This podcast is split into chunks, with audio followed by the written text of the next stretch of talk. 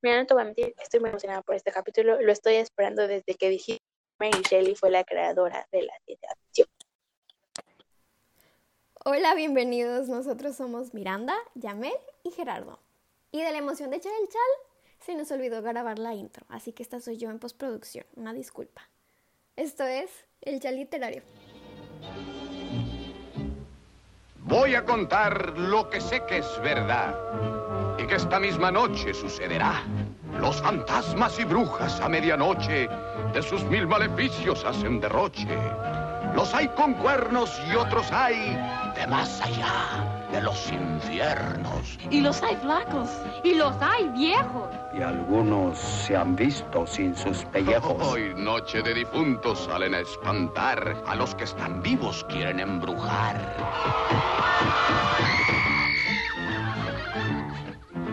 La noche de difuntos no hay que andar, ni hay que salir a caminar. Fantasmas hay que nos dan horror, pero el sin cabeza, ese es el peor. Adivinen qué, gente. Ya tenemos pasó? página de Facebook. Síganos en Facebook como el chal literario. Por favor. ¿Sí? de Facebook. Sí, porque, ajá, o sea, se me ocurrió que podemos seguir usando el eso, esas como cosas como para, así como Gerardo tiene en Twitter que que pone sus avances de Goodreads, cosas así, podemos poner las citas pequeñas o, o cositas respecto, respecto a literatura, pero uh, subir constantemente al chat de la página. Y algo más se me ocurrió, pero no me acuerdo qué. Pero bueno, X. Entonces, También robamos contenido de otras páginas, por supuesto. También, también, ¿cómo no? Podemos ir subiendo links en PDF. De PDFs. Me parece perfecta esa idea. Sí. O EPUBs. O por EPUBs. supuesto. También porque yo hago EPUB, Yo sí. Ay, no, los chicos de, de segundo año están sufriendo que por qué no pueden terminar de leer María y los bandidos del Río Frío. Yo les dije, mi vida. Nadie leyó los No sé si lo sabes, pero alguien que te diga en los primeros años de la carrera que se leyó todos los libros, te está mintiendo.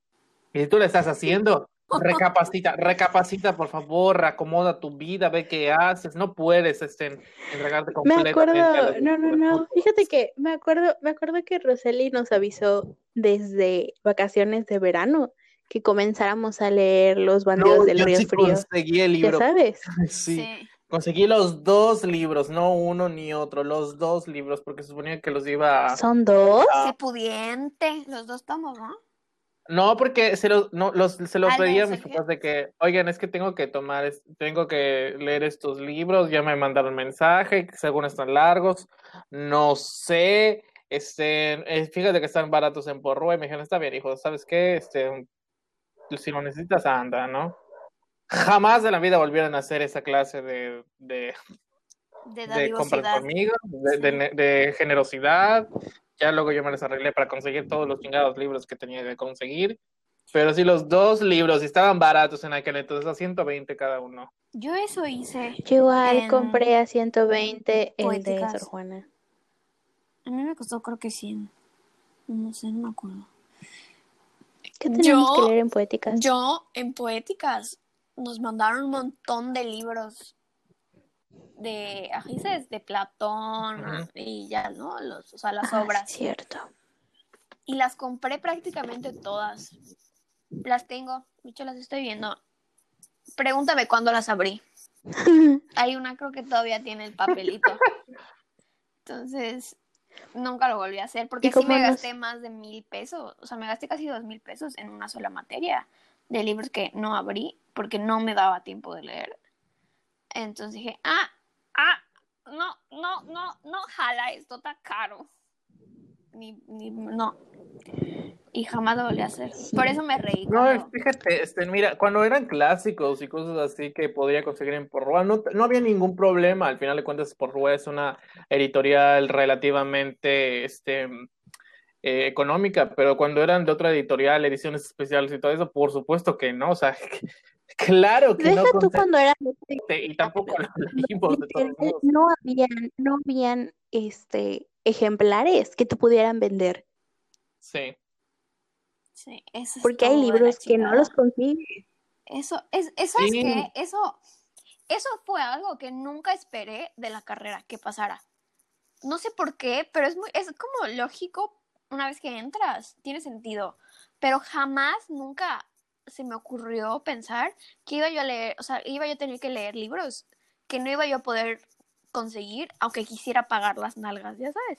Exacto. Entonces fue, Sí. fue algo, Hay muchos ejemplares que, Wow. incluso de los que dices, puta, me estás enseñando literatura yucateca y no me puedes conseguir en físico el libro, un ejemplar del libro, pero me consigues un, un, este, un digitalizado, escaneado de, del año del caldo. Y, y digo, ¿cuál es el chiste? ya sé. Ah, Supongo que es por lo mismo de que nuestra área no es muy pues estudia, conocida se estudia acá. fuera de, ya sabes. La literatura Sí, sea, yucateca sí. se estudia en Yucatán y ya. Pero, Más O sea, que sí, nada. pero fuera de, o sea, fuera de nuestra, de nuestra área de literatura y las humanidades, no es, no se habla, no se toca, no se, no. Ah, pero pregúntame por Foucault. Ah, por CBO, güey. O sea, nos costó un huevo encontrar ese. Y aunque nos lo pasó el profesor, o sea, un semestre para que no lo pasara. Pinche CBO y, su- y sus. ¿Cómo se llamaba el libro? Es de semiótica. O sea, un huevo nos costó. Introducción a la semiótica. Ándale. eh, No como el No como profesor, este otro maestro, Sí. ajá, el que nos dio literatura y sociedad, que literal llegó y nos dijo, bueno, pues vamos a ver teoría, después ustedes me van a exponer sus libros, yo les voy a ir explicando, aquí está esto, van, le sacan copias y me regresan mi libro. Y me encantó que cuando empezó a dar los libros, es como, ¿quién se ve este, más confiable de todos ustedes? Porque ninguno se ve confiable. Es- Así como que, ¿quién es ¿Quién el me va a peor? regresar mis Ajá, libros? ¿quién es el menos Ay, no, peor? lo amo. Sí. No, la maestra de... En, en, de en, cari- en Caribe. literatura caribeña, ah, ya sabes que literal tenía su lista y era así como de, ok, fulanito de tal tiene este libro. E incluso al final de la, de ya del semestre fue así de, ¿quién tiene mis libros? Sí. La amo. Sí. Casi, casi. No, es que sí, así se pierde, pierde tu acervo. Si tienes un acervo, algo que puedes llamar un acervo. En este momento así andan todos conmigo porque tengo de los, de los acervos de todos. Y también esta maestra, este, como cinco libros de los, de los que usé para mi tesis de lo- son de ella y los tengo aquí. Y sabrá Dios cuándo se los voy a devolver. Vivimos en la misma colonia, pero no nos hemos visto ni creo que nos veamos pronto. Y, y así. Ya, s- no, cállate. Este, este maestro, un maestro de seminario, para el seminario de titulación, pues así nos, de hecho nos formó en fila en el salón y dijo excursión y nos mandó, a- o sea, y nos fuimos todos a su cubículo en, excurs- en excursión, así fila india, ya sabes. Y llegamos y había una pila gigantesca de tesis. Y órale, de agarrar de 20 en 20 cada quien tesis, ahí nos veías caminando, y en fila, en fila india hasta, hasta el salón de regreso con nuestras tesis, ¿no? Entonces, Lo bueno es que estábamos en el mismo piso, imagínate subir Sí, las no, escaleras no. con ese montonal de el- tesis. no, no, no, no, no, no, no me quiero imaginar. Eh, no, entonces, ajá, llegamos, ajá, llegamos al salón y pues ya fuimos acomodando las tesis y nos fuimos como repartiendo según si había alguna que, que este, que tuviera algo que ver con Que la nos que, sirviera. ajá, con la que nosotros íbamos a hacer. El chiste es que fuimos saliendo como de a cinco o diez tesis cada quien. Y yo soy la única babosa con coche en el salón. Entonces ahí ves a todo el mundo así, Miri, ¿podemos poner nuestras tesis en tu cajuela? Porque están muy pesadas, no queremos llevarlas en el camión. Es la hora que aquí están las pinches tesis de todo el pinche mundo y yo soy la responsable y si se, y si se chingan va a ser mi culpa. O sea, pero ahí traigo como 20 tesis ahí que ni siquiera tienen absolutamente nada que ver con lo que yo tengo que, este... Ay. Perdón. La mitad de esas son mías. Sí, no, o sea, tuve que a, a Carla. Porque yo me agarré como 12. Sí, yo me agarré como 12. Me llevé 6. Porque literal, me llevé 6. O sea, metí creo que como 4 en mi mochilita y me llevé otras agarradas en la mano. Porque aparte creo que ese- esa vez tenía libros. que según yo estaba leyendo o iba a leer, que también era para la tesis, SECUM. Ajá, según. Y este, no, de hecho ese día me tocaba, eh, me tocaba, eh, ¿cómo se llama? Renovar libros. Por eso llevaba tantos libros. Ah, mira, nada más. ¿Y si lo renovaste? Me acuerdo que una No. vez me quedé como seis meses con unos libros. Ay, Pues yo nada más voy a entregar los libros para que me den mi carta de no deuda en la biblioteca y poder Yo por eso dije, yo el semestre pasado dije, no vuelvo a sacar nada de la biblioteca. Mi titulación está en juego. No me voy a arriesgar. Me conozco, soy capaz de perder una pendejada. Dije, nanay. Y no voy a volver a sacar nada. Yo no saqué nada de la biblioteca desde quinto semestre o algo así. Yo Y también cada mes los cuento y ustedes dan los cinco completos. ¿Qué pasó? Chale. No, que Jara se topaba con gente muy grosera y que yo cada mes los cuento y los cinco siguen completos. Afortunadamente. Por ahí uno que literal se está deshaciendo. Sí. Entonces, y luego llegas con niñas, como que, güey, tú lo rompiste. Y es como que, no, güey, así estaba yo, así lo saqué. Una vez sí me regañaron a mí, es como que no, Ah. así estaba yo, así lo agarré, en A jodidas mí me regañaron por hacer un subrayado en marcatextos en un libro que estaba rayado, pero de pies a cabeza. Sí son. Chale. Oigan, estamos grabando y estamos hablando la- así de, en de pura pendejada. Bueno, hablando de lecturas que no hacemos y que no terminamos, ¿Qué? hoy vamos a hablar de Frankenstein de Mary Shelley. No voy a Ah, decir su otro bueno nombre que porque no lo sé pronunciar. Gerardo, haznos el favor de decir el nombre completo. Ay, yo tampoco me lo sé, solamente guachiturreo lo que puedo. ¿Qué cosa? De que es Mary Wollstonecraft Shelley. Shelley. Shelley. Esa cosa. esa. María Conchita. María Pa' los Conchita cuates. para los cuates literatos que le tenemos respeto. Bueno, sí, sí, eso es una paradoja, dado que decirle a María Conchita tampoco es que sea de respeto. bueno, de cariño. le decimos Es María de Conchita. cariño, es de cariño. De cariño es María Es Conchita. de cariño. Coño. Sí, no, no, no. Me gusta pensar que con el cariño viene también el respeto. Así es. Of course, my Por lo menos horse. en México así funciona. En otros países ya no sé. O sea, eh, el apellido Shelley viene de su Es de- ex esposo o alguna mamá así. Bueno, la vida de nuestra querida Mary Shelley fue muy trágica, dado que perdió dos, tres, tres hijos. Vivió en absoluta pobreza tras ser engatusada Chale. por un poeta maldito. Un maldito poeta. Bueno, de esto no estoy seguro, lo estoy agarrando de la película que salió hace como Pusieron a cinco Percy años, Shelley. de donde No, sale Elfenie. Según yo Creo que una, una como, relación decente. como Mary Shelley. bien. Ya sabes. Como las relaciones de casados de esa época. o sea, Ujú. Miren, yo la verdad no sé de su Y vida. aparte era de. Yo, ¿sabes Sí. qué fact sí sé? De.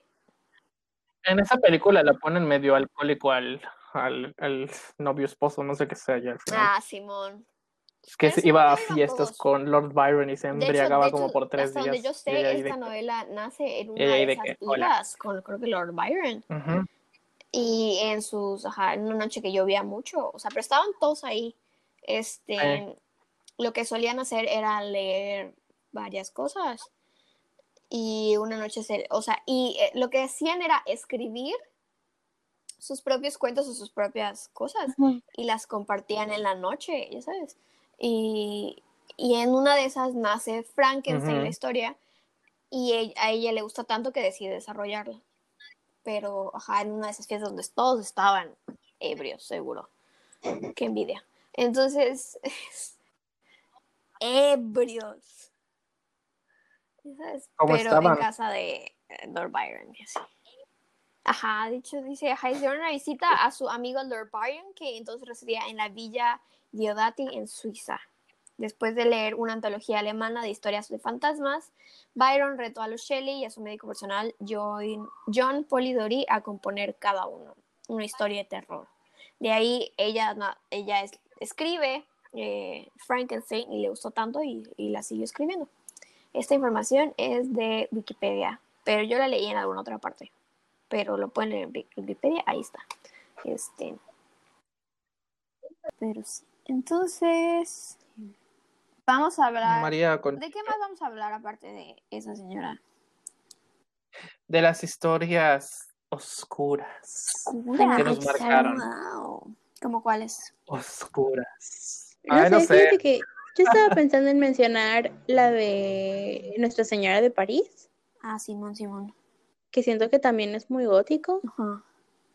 Y fuera de esos dos, creo que no tengo ideas No ahorita. importa, no importa. Ya más adelante en el episodio estaremos viendo. Pues sí. Oye, Jera, ¿qué casa? ¿Qué Tú casa habías eres? mencionado a Oscar Wilde. Bueno, según Pottermore, soy Gryffindor y este, bueno, en, en Hogwarts. Y en Hogwarts, Hogwarts. Eh, en Elvermordy, o, o no, no me acuerdo muy bien cómo se llama la de Estados Unidos, soy Thunderbird. De Estados Unidos no. Em, Pero, pero los test de Facebook dicen que soy ¿y qué te Hufflepuff. gustaría hacer? Ah, sí, bien en Gryffindor. ¿Ya, ¿Ya viste el test? El test que está en TikTok. Uno chiquitito. No. Es, Ah, sí, sí, Ajá, sí, sí, sí. es una pregunta, tienes que contestarla. Eh, tienes que abrir una puerta que está cerrada. ¿Qué haces? I don't know. ¿Qué haces? ¿Qué haces? ¿Qué se te ocurre hacer? Lo primero es. Sí, es. Gryffindor. Sí, es Gryffindor. Cállate, cállate. Una puerta que está cerrada, me tiro contra ella y la abro la puerta. ¿Qué más? Sí, es Gryffindor. ok. Te La dije. respuesta, la respuesta es Ravenclaw. eh, busca la llave. Eh, Slytherin. eh, eh, ¿Cómo se llama? Busca la manera de forzar la cerradura. Gryffindor tira la puerta y Hufflepuff eh, toca. Tic, tic. Toca. Fíjate que a mí ya me pasó dos, ya, lo- ya me ha salido dos veces por dos personas y dos videos diferentes. Y la primera vez sí pensé, ah, pues toco, De ya verdad. sabes. Ajá. Sí, pero me salió hace dos días. Y estaba pensando así de, pues busco la llave. O sea, pero son pensamientos que literal se te, se te cruzan por la cabeza, ya sabes. Sí. El detalle está en que cuando Pottermore dejó de ser Pottermore y comenzó a ser Wizarding. World, a mí se me borraron todo lo que yo, te- se me borró todo lo que yo tenía en Pottermore. Ah, igual a mí. Entonces tuve, tuve que hacer todo otra vez. Ajá. Yo soy Hufflepuff Ajá. e hice el test Ajá. y me salió Que no. Que era Ravenclaw. Ravenclaw. Y yo así de, pues, no. No. De hecho, me acuerdo que ese día estaba hablando, estaba hablando con Elsa y me dio, me dio como una crisis de identidad muy fea porque, porque yo soy pasa. A mí me pasó que la segunda vez que hice el, po- el test, me pasó exactamente lo mismo que tú. Eh, la segunda vez que hice el test, me salió que soy de Slytherin. Y tipo, tengo una admiración por la casa, me gusta mucho, pero yo soy, yo sé que no soy Slytherin. Entonces cuando me dice Pottermore que siempre así soy Slytherin, es como que, no, no, yo no soy de aquí. Yo soy, es como que no, sáquenme de aquí. Yo no quiero. Sí. Y, y es por lealtad que digo que digo que soy Ravenclaw aún o sea, hasta hoy día que digo que soy Ravenclaw. Que es muy chistoso porque lealtad es una de las características de Slytherin. Entonces, I don't know. Loyalty, Yo soy Hufflepuff. ability. Y sí, y yo cuando escuché ese, Ah, mira, cuando escuché ese Llegué a la test- conclusión. cuando escuché ese test la primera vez, o sea, te juro que fue, pero lo estaba escuchando en inglés, ¿no? El test está en inglés. Y, y la pregunta fue, what would you do? Y yo, find a key. O sea, me salió tan, tan natural, tan así, que dije, que, find a key. Y de repente, Ravenclaw, they will find a key. Y yo, ¿qué clase de brujería es esta? ¡No! ¡Ah! Sí. Y pues ni modo, sí soy. Dije, bueno, ok, I feel good with myself. I am a Ravenclaw. Yo soy feliz siendo Hufflepuff. Bueno, este tema de, de las casas de Hogwarts salió porque aquí esta persona, esa vocecita que están escuchando, eh, espontáneamente un día mientras estaba cocinando, dijo, ay, pues voy a poner un audiolibro mientras hago este, la cocinada, mientras pico mis papas, mientras pico la verdura y hago mi sopa de pollo. Ujú. Este, y, y- y en Spotify estaba un audiolibro sonorizado de Harry Potter y la piedra filosofal y así pasó, de repente lo dejé correr y cuando me di cuenta estaba en el segundo libro Ay. y al día siguiente en el tercero y actualmente me encuentro a la mitad del cuarto libro.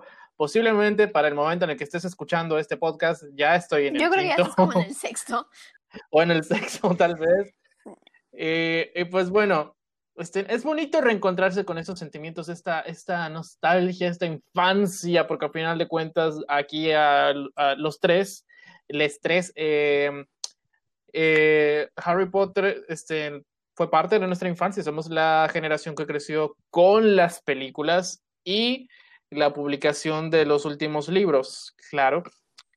Bueno, aunque creo que también del todos los libros en general, porque salió en el 97, 98, sí, o sea, prácticamente nacimos en el momento en que nació Harry Potter en la luz editorial. Y por lo mismo, jeje, es, es algo muy bonito Muy bonito. reencontrarse con todo esto. Muy bonito, ¿a poco no, comadre? Ay, ay, claro que sí, comadre. Sí, sí es. Ay, Pues nada, perdón por andarme desviando del tema. Pero, hablando, regresando a todos los audiolibros que ya te echaste, Mary Shelley, o sea, Frankenstein, ¿te lo echaste en audiolibro o te lo leíste como persona decente? No, Yo- lo- lo- me lo Yo me lo leí. eché en audiolibro. No, me lo leí este, en una versión traducida de este editorial de libros este, en de, es una editorial mexicana que, que económica de clásicos y cosas así. Este, mm, no me acuerdo del nombre, tengo todos los libros embolsados porque pues dije, si ya vino un huracán, puede venir otra cosa todavía, todavía no llega diciembre. Huracán. Y así como dije. Precisamente, precisamente se acerca este chingado huracán. Bueno, no, ahorita es tormenta tropical, posiblemente para cuando escuchen esto ya hasta pasó sobre la península como huracán eh, Z, porque hace unas semanas vino Delta. Ahora estamos con Z. Ay, qué horror. Pero, pues sí. Entonces. ¿qué les parece si iniciamos el episodio dando varios facts de no solo de Mary Shelley, sino de Frankenstein también?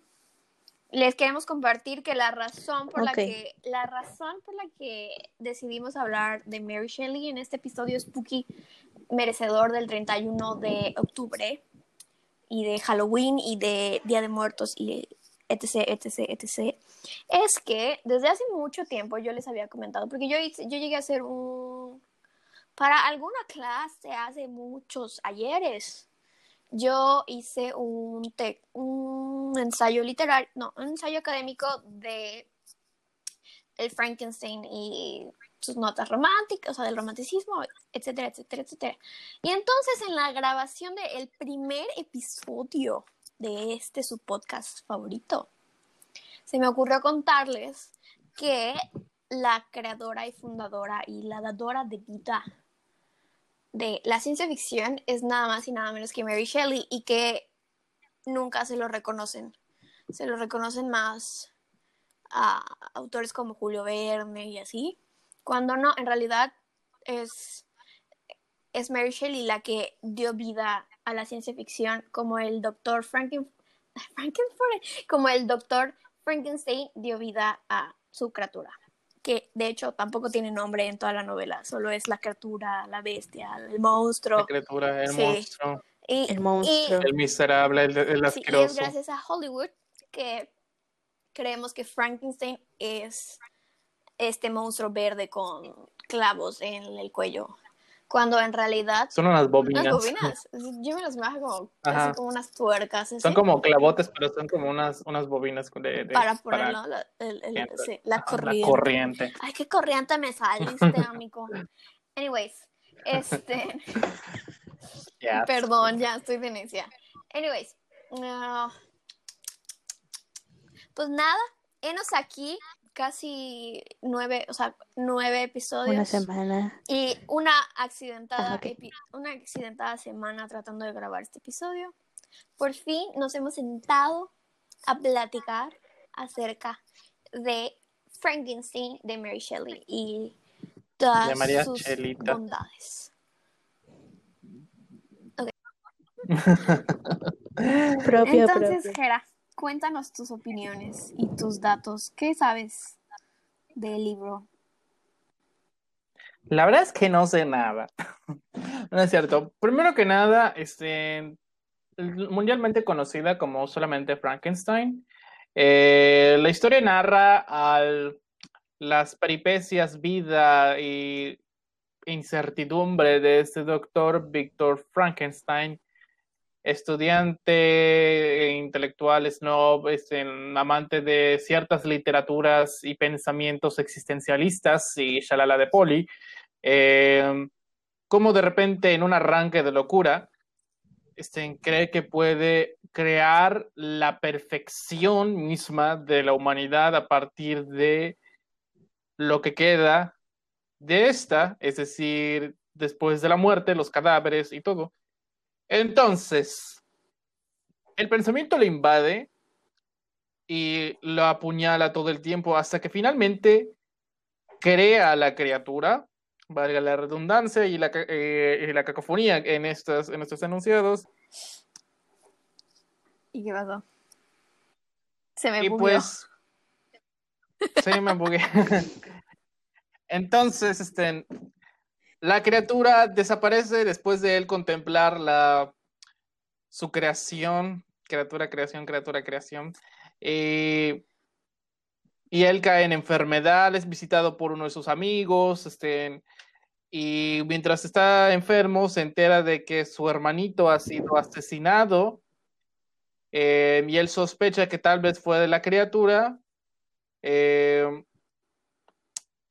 y bueno, esta es solamente una de las tantas múltiples millones de formas en las cuales el monstruo se manifestará y cobrará venganza por algo que el mismo doctor Víctor Frankenstein pronto descubrirá. Eh, ¿Qué hizo? Spoiler hizo? alert.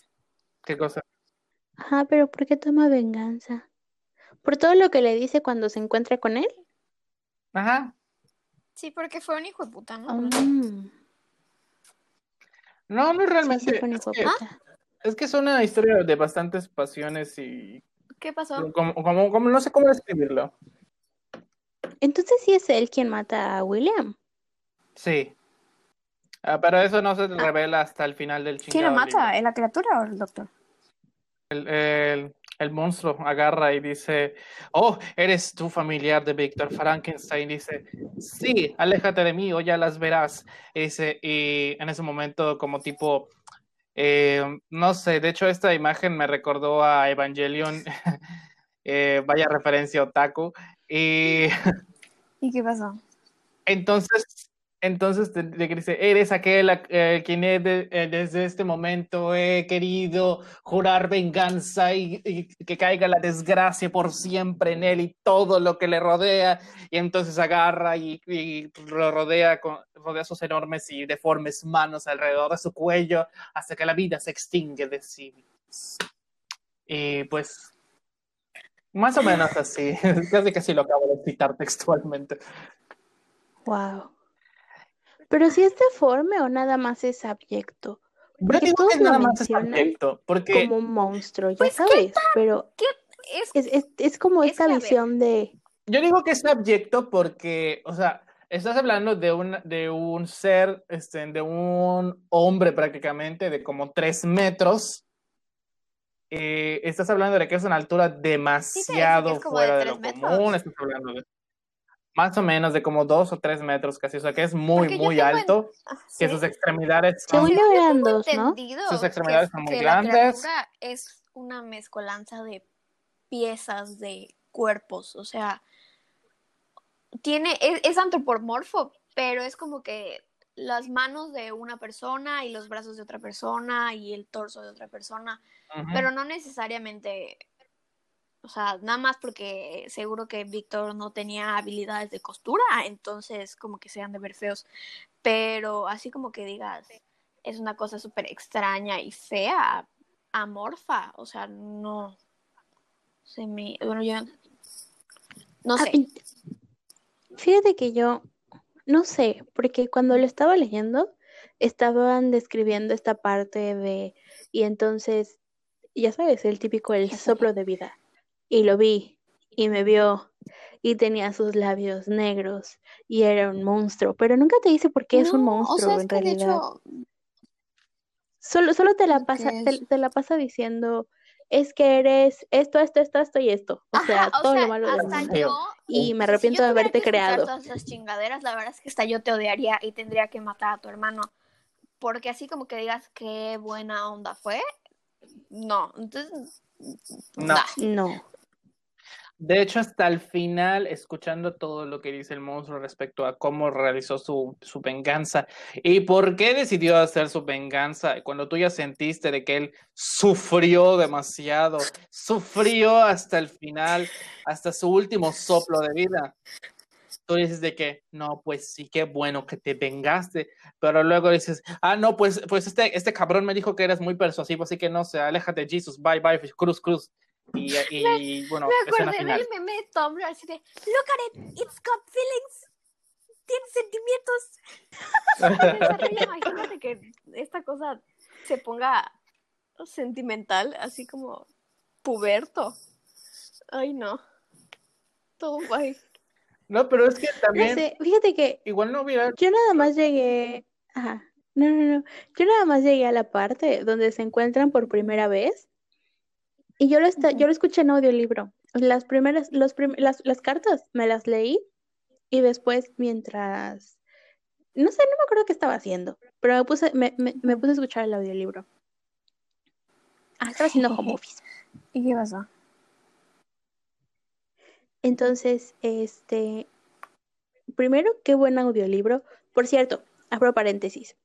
En Audible, que es una, una página de Amazon, hay un espacio específico que se llama Audible Stories, donde tienen, o sea, según ellos tienen libros este, juveniles e infantiles, pero tienen como de todo un poquito, donde pueden encontrar audiolibros gratis por si les Wow. interesa. Ahora sí, seguimos. Entonces, yo lo estaba escuchando ahí y lo tienen en inglés, no lo tienen en español. El punto es que a Víctor sí te lo ponen así como de, ay, es que es mi culpa y no sé qué, y bla, bla, bla. Pero cuando el monstruo empieza a hablar, lo hace desde un lugar de, en el que es tan miserable que tú lo escuchas. Lo escuchas y él empieza a decir a Víctor así como es que si tú, si todo por tu culpa vivo en esta, en, en, en, esta constante, este, en esta constante soledad, porque es la más absoluta soledad. No me puedo acercar a nadie porque todos me repudian. Y si tú que eres mi creador, con el que tenía esperanzas de que existieran lazos, no los hay. Y tú me tratas así, no puedo esperar nada más de todos tus compañeros de especie y demás. Pero la forma en la que lo dice, se me arruga mucho el corazoncito, de verdad. O sea, como que los últimos cinco, o sea, del, del ¿qué es? Creo que el 7, del 7 al 15, que es cuando pasa todo lo de William y que después está esta señora que en realidad no lo mató, pero dice, está bien, no importa, voy a ser culpable para que todos, porque yo sé que Dios sabe que no soy culpable, entonces todo va a estar bien y no sé qué, y bla, bla, bla. Y después Elizabeth y todos se la pasan llorando y sufriendo y demás.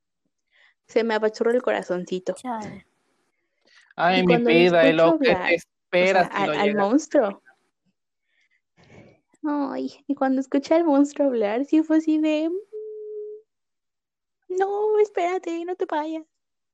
I'm so sorry for you to live like this. Pero sí, no. O sea, me, me, ay, no sé, me da un algo muy feo. Porque es cierto, o sea, honestamente, si así me hubieran, si a mí me hubieran tratado así, yo también te hubiera querido asesinar. O sea, porque jamás, es que es eso, nunca te dice por qué es un monstruo, solo te dice, ahora que ya logré mi cometido, que era llegar a, a- a descubrir, ah, porque para eso este señor era como de, ah, la ciencia, esto, esto y el otro, pero es la ciencia y mis descubrimientos, y yo tengo que hacer esto, y mi pene, mi pene, mi pene, mi pene. O porque eso parece, o sea, de verdad, Entonces, una vez que ya le sirvió todos esos retazos, que él te dice que se iba a estos lugares y juntaba pedazos de personas y los iba guardando y por durante dos años no vio a nadie porque la ciencia era lo único que merecía su atención. Y luego que siempre, ¿no? Y entonces se dio cuenta y dijo, ajá, y, y ya que dijo, ah, ya, ya lo logré, no me gustó, ah, ni modos, eres horrible. ¿Cómo pude haber creado algo así? Que no sé qué, bla, bla, bla. Pero pues, ¿qué culpa tiene la creación de haber sido creado? Que básicamente era, o sea, fue usado y ahí el monstruo es un objeto cuando lo que se le quería dar era vida, pero al darle vida lo siguen tratando como objeto. Entonces, si a mí me tratan como objeto, claro que también estaría encabronada. Si no, pregúntaselo a todas las mujeres feministas que van a hacer sus protestas. No las estamos criticando, las estamos apoyando. En fin. Pero sí es eso. Y por ejemplo, a mí me recordó, a mí me recordó mucho a Nuestra Señora de París. En cuestión del monstruo, ¿no? Porque, ajá, en cuestión de, del monstruo, y algo que había dicho Jera también, de que a fin de cuentas, como que la idea que te presentan ahí es que la sociedad te corrompe. Eso quedó en otra grabación, no sé así si que los que están escuchando no explicar saben qué pedo. ¿Sí? Ah, ok. Ah, Bueno, puedes explicarlo. No, es que, este, de hecho, qué bueno que agarras la idea porque yo se me había olvidado, dado que quedó en otra grabación que seguramente no vamos a usar. je, perdón. Eh, That's my fault. Eh, es que de hecho, ya que terminé todo el libro, pues encuentro, encuentro la, la trama en todas partes. Eh, últimamente solo se me ocurre eh, el Guasón de 2019, la, aquella donde Joaquín Phoenix nos regaló una actuación suprema de él siendo el Guasón o este Frankenstein, este monstruo que no era monstruo, sino hasta que lo pusiste contra la- en, en la sociedad y lo repudiaste, maltrataste, eh, aplastaste, golpeaste hasta la muerte, casi al grado de que terminó creándose el peor de los males. Este, es algo que está muy presente, aunque eh, últimamente ya como tal, el monstruo de Frankenstein siendo representado en, en Hollywood ya no es ese monstruo verde con bobinas en el cuello que mencionaba Miranda hace un rato, sino que es este, por lo que voy viendo, una mujer sensual, muy, muy sexy, todo súper hi- hipersexualizada, que toma venganza y vuelve su, contra su creador, contra su creador, eh, después de que descubre que no tiene propósito en la vida excepto servir y, y, y no, y ser un objeto, como mencionaste, Yamel, hace rato. Eh, de hecho, ahora que mencionas, este, mm, lamento que no hayas terminado el libro, la novia de Frankenstein también es un, es un hecho sacado de, de, de la novela de Mary Shelley porque Víctor estaba como que después de ese encuentro fugaz con el monstruo, se siente completamente acechado, entonces no sabe si es, si es producto de su imaginación o de verdad, pero dice, es que puedo, puedo, no puedo volver a cometer el mismo error, puedo, puedo enmendarlo, ¿no?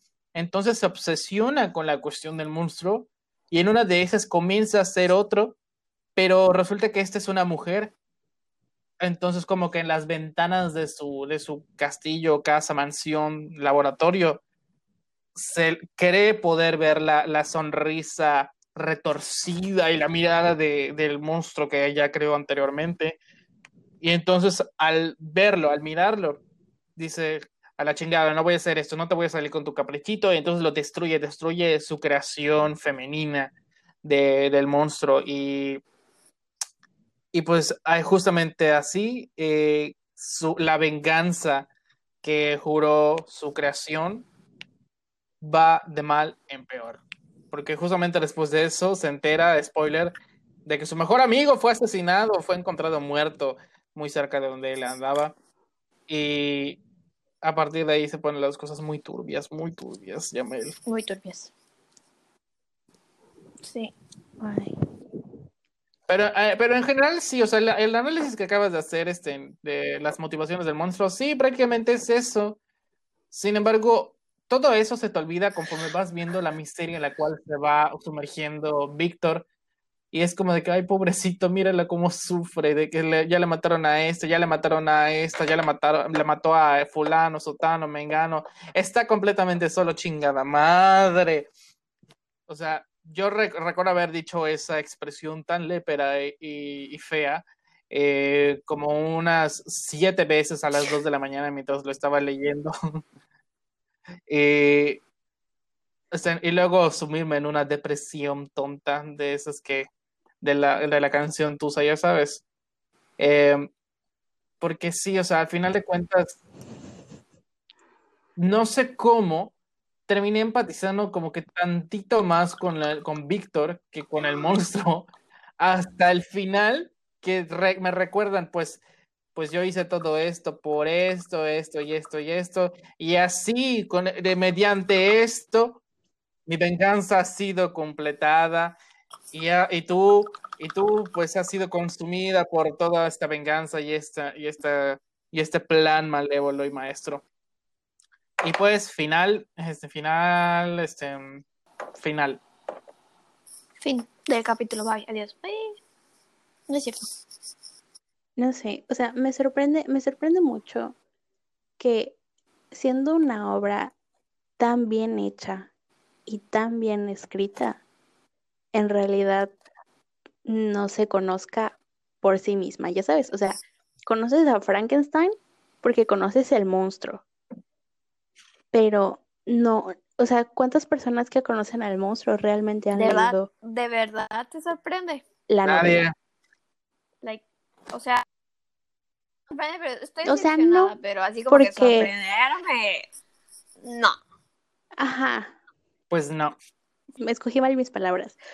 No es eso, o sea, es que me, me tiene como, o sea, me, me, me, me, me guau el que sea, de verdad, sea tan buena. Y creo que me lo mencionabas la- el, el mismo semestre que hiciste tu, El tu, ensayo. este, tu, tu ensayo, que me decías, o sea, hablas de mujeres que escribieron en su época y todos conocen a las Bronte, a Jane Austen, que no son malas, pero dices, ay, wow, son mujeres y escribían. Pero ¿cuándo vamos a conocer a escritoras por el hecho de ser escritoras y no porque son mujeres y escriben bien, sino porque son buenas escritoras? Y Mary Shelley era una escritora fantástica. O sea, Era una escritora que pues, daba la como o sea, que era un todo este, todo es, un autor que daba la casualidad que era mujer y ya, pero es al sol de hoy todavía cuesta mucho trabajo hacer ese énfasis de que da la casualidad de que es mujer, sino que se sigue haciendo énfasis en es escritora y es mujer y e hizo esto, ¿no? O sea, con lo que platicamos en episodios pasados, con el nuevo boom latinoamericano sí. femenino, cuando no es nuevo, boom es un movimiento aparte, nada más que pues es de mujer. Y así. Sea, son escritores y resulta que también son mujeres. Sí. Pero sí, y no sé, o sea, es pero Y bueno, bueno, Tienes que terminar la obra, Yamel. porque sí tengo ganas. Ah, yo les quería decir de, de, Nuestra Señora de París, porque porque a mi pobre Quasimodo también le hacen memes feos, cabrones. Me acuerdo que una vez vi un, un meme que decía así como de el vato que se queja porque la morra no le hace caso.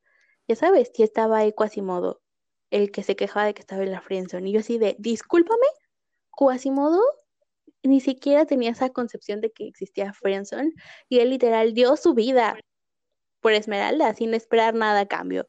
Así que A te vas muy a. Al chingado. Ajá, porque en Vamos realidad era- sí, al chingado. Porque en realidad era el otro vato, este Frollo, el que le dijo así de, "Mm, si yo te suelto, tienes que estar conmigo. Y pues obviamente ella le dijo, señor, se va al chingado. váyase usted a la chingada.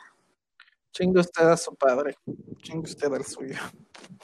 Y quiero decir esto, ya que estamos hablando Ajá. de Nuestra Señora de París, buenísima la obra, después, o sea, estar, después de estar como leyendo, o no terminar, que no le terminé, después de leer Frankenstein, yo siento, me gustaría pensar que Víctor Hugo sí leyó a Mary Shelley. Posiblemente, puede ser, Porque puede sería- ser, pero yo O sea, sería muy Sí. lindo, ya sabes, porque está como mira, esta posiblemente de- lo leyó, de creo. todo lo gótico. Yo digo que posiblemente la leyó sin saber que era Mary Shelley. No lo sé. Ajá, o sea, o sea, po- o sea, posiblemente ella ya había Mm, fallecido, vez. entonces este, yo digo que posiblemente leyó Frankenstein de Shelley y no de Mary Shelley. Puede ser. También es una posibilidad en este mundo. Puede ser. O sea, porque Y que antes se llamaba el antiguo Prometeo. Yo no sabía eso. Yo siempre Prometeo. creí que habían estado juntos los nombres. Frankenstein o el moderno Prometeo. moderno Prometeo. De hecho, en el ejemplar que yo tengo solo dice Frankenstein, entonces yo agarré y con, con pluma le puse eh, y en letra, intentando hacer un letterín gótico, puse o el moderno Prometeo. En gótico. ok. Con tipografía gótica, ya sabes. Wow.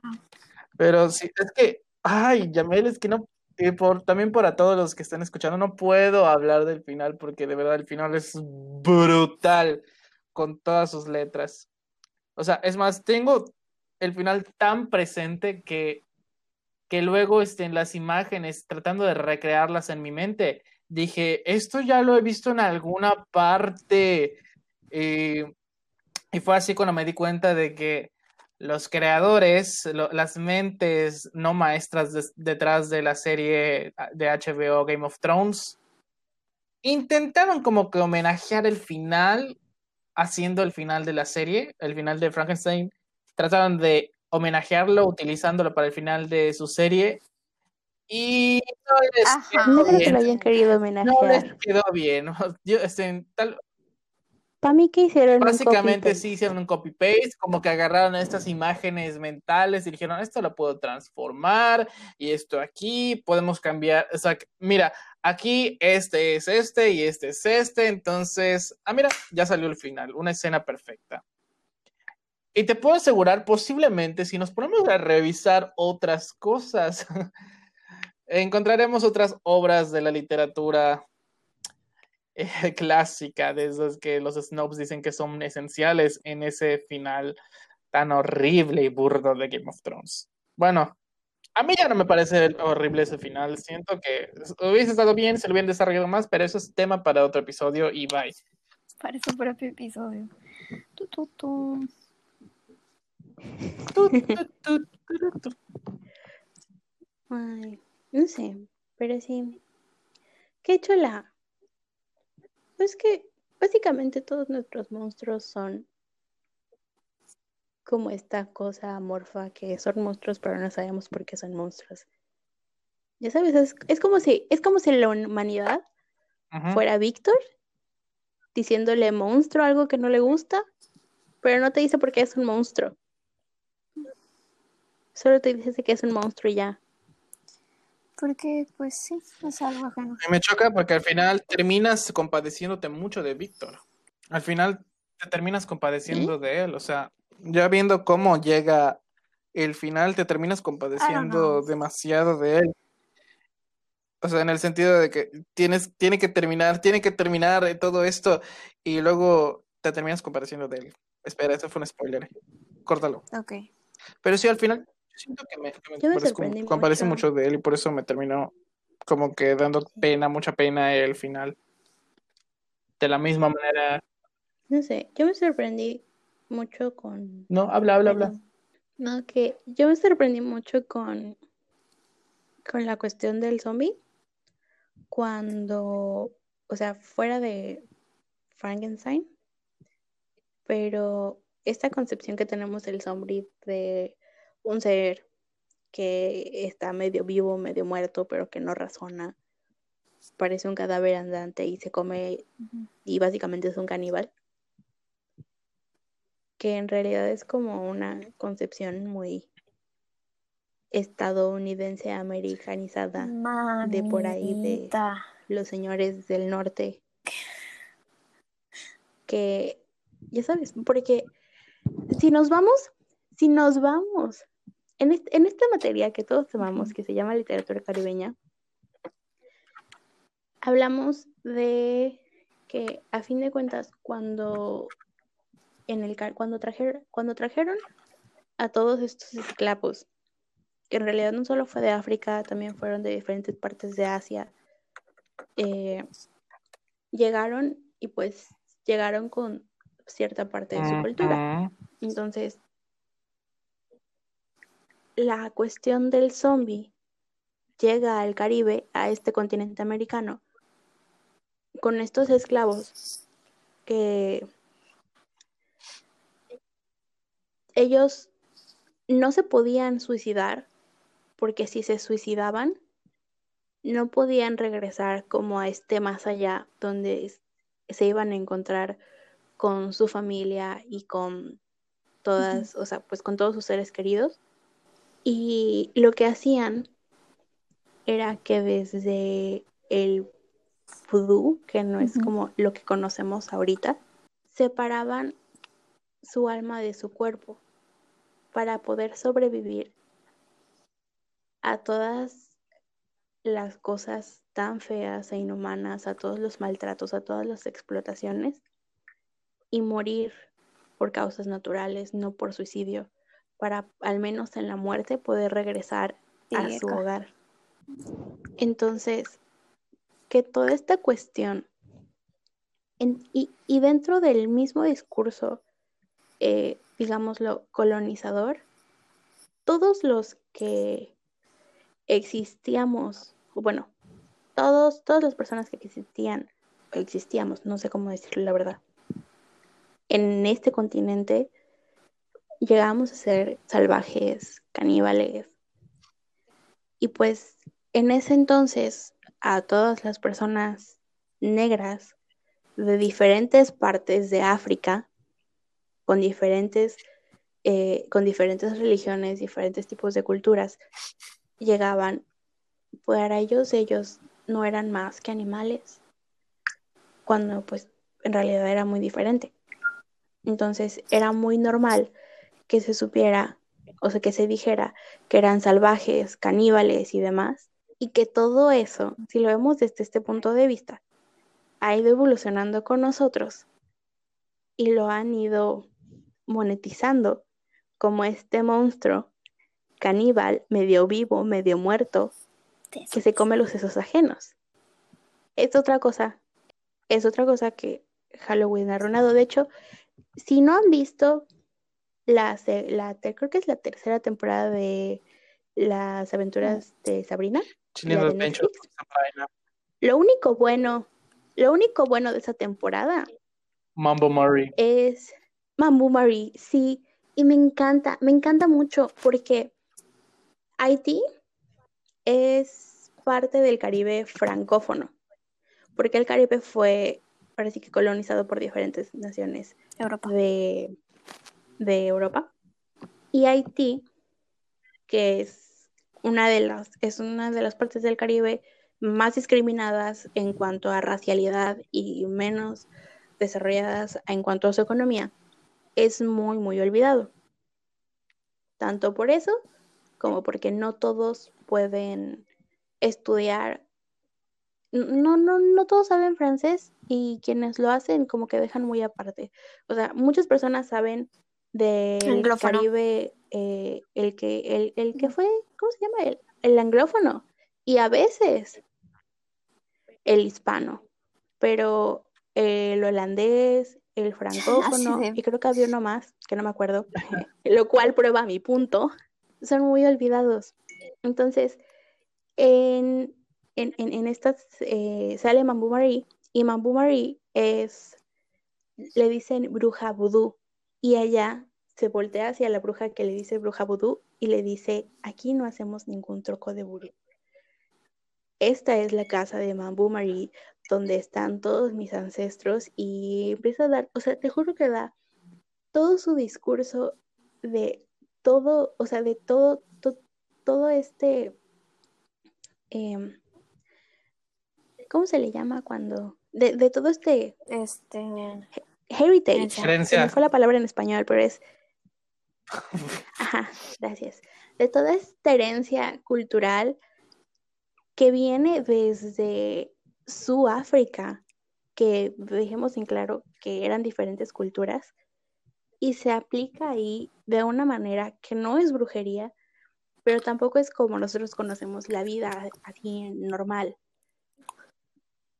Y yo me emocioné muchísimo, porque si yo no hubiera sabido, si yo no hubiera tenido esta clase de literatura caribeña donde vemos como un poquito de todo esto, yo no habría sabido que ese personaje está muy bien fundamentado culturalmente. Y no me había alegrado tanto como me alegré de verla y saber que pueden todavía existir buenas representaciones del Caribe. Yes. Y estoy muy feliz. Y también fue lo que más amé.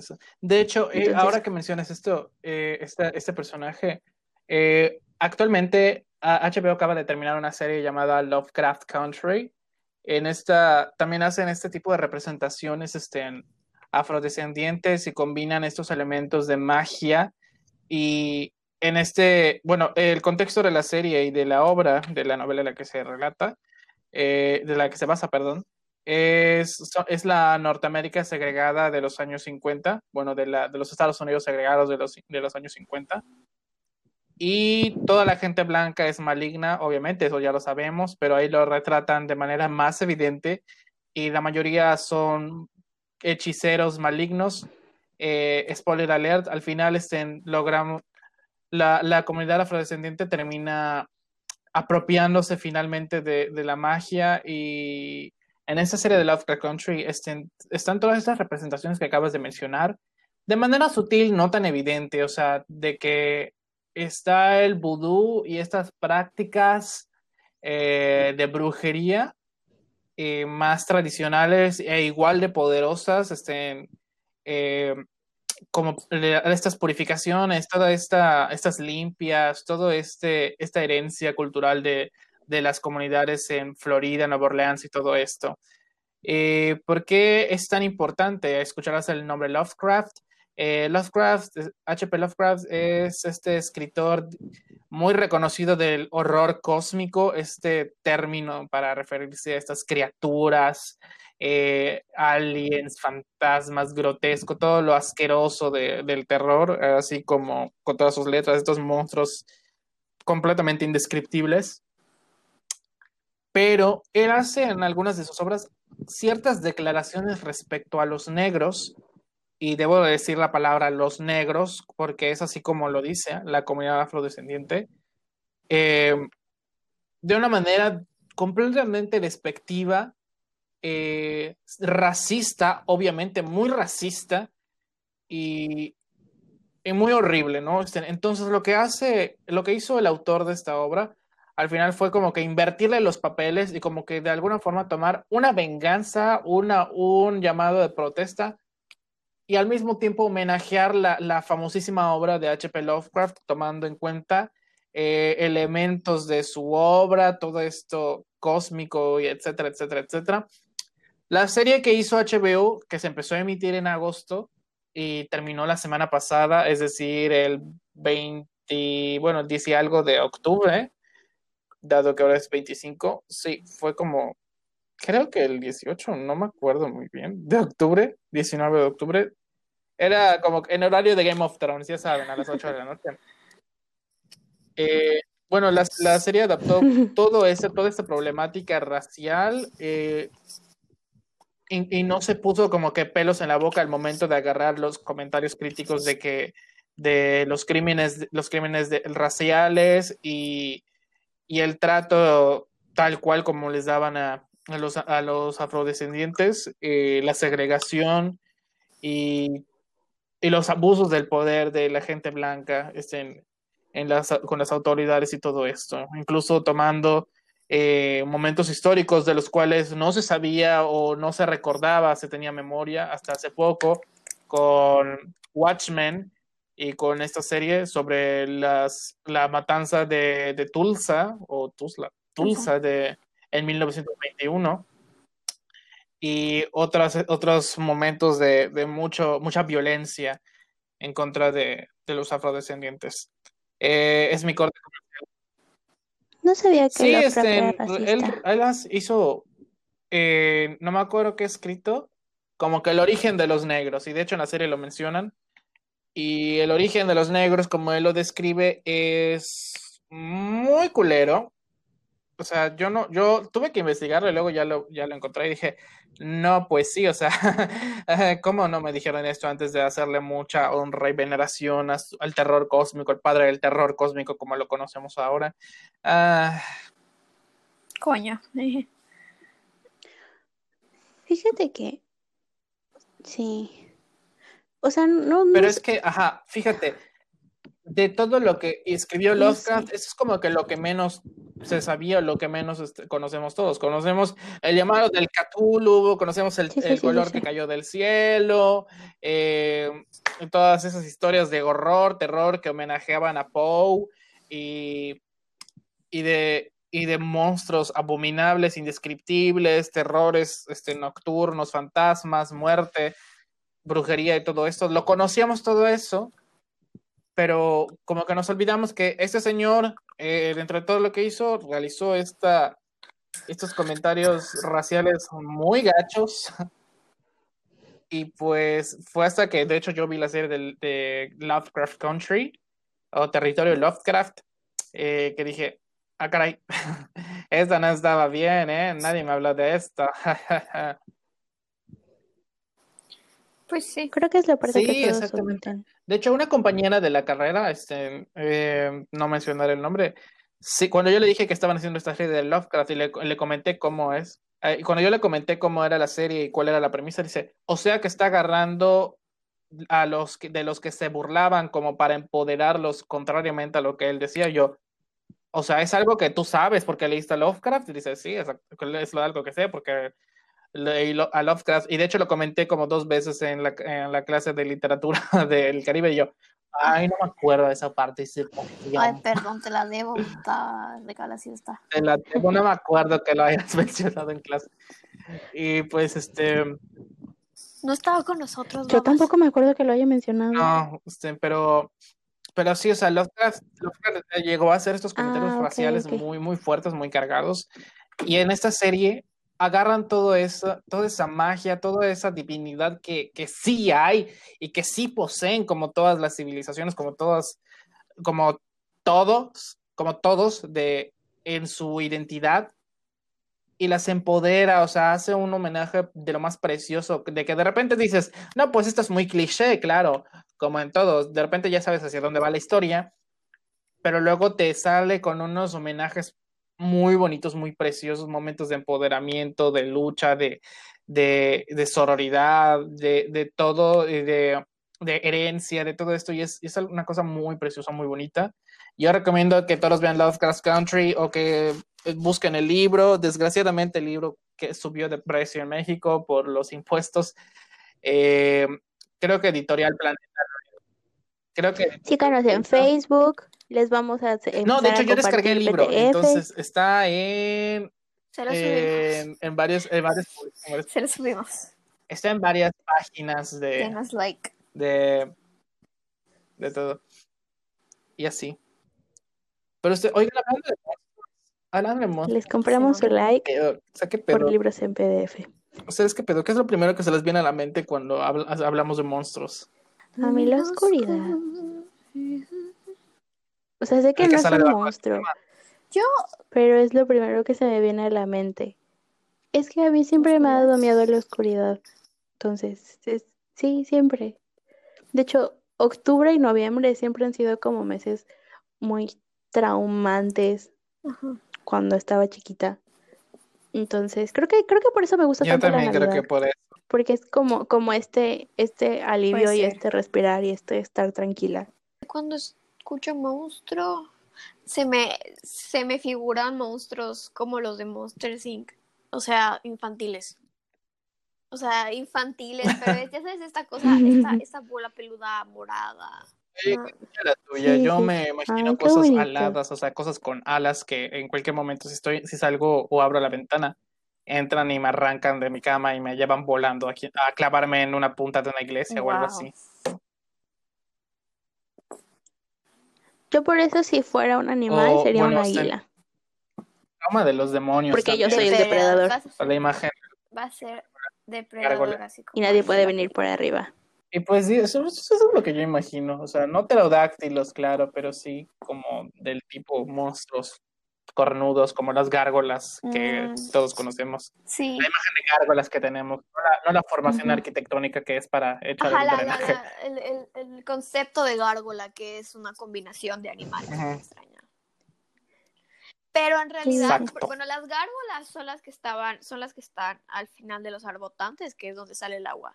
Si te refieres, si te refieres a las quimeras, que son las que son las- los que tienen cuerpo de león y patas de no sé qué y alas de, ya sabes, y cuernos así.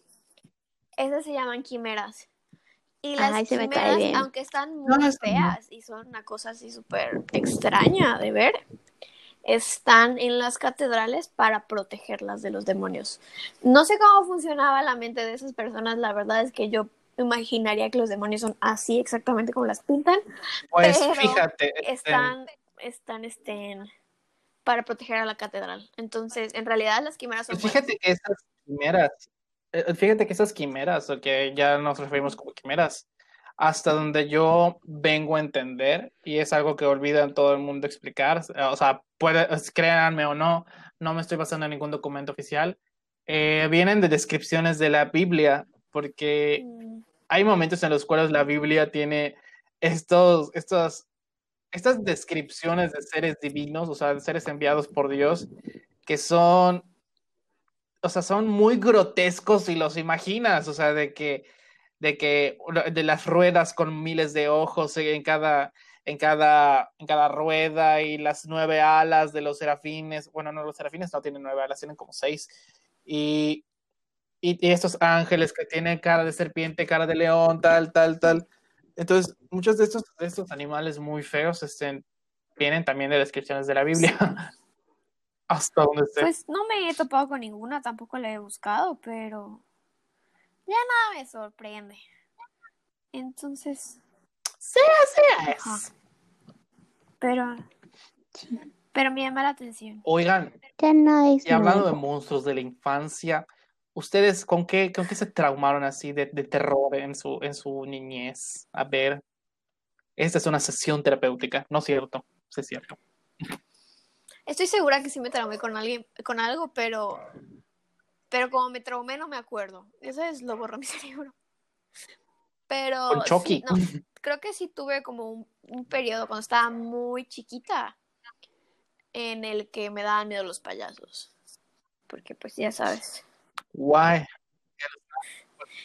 Porque A pues mí ya me siguen dando Pero ya miedo no, los como que- payasos. Yo acompañaba mucho a mi abuelita a un lugar aquí en Mérida que se A llama, no, que se llama Mérida en Domingo, porque mi abuela tiene su puesto ahí.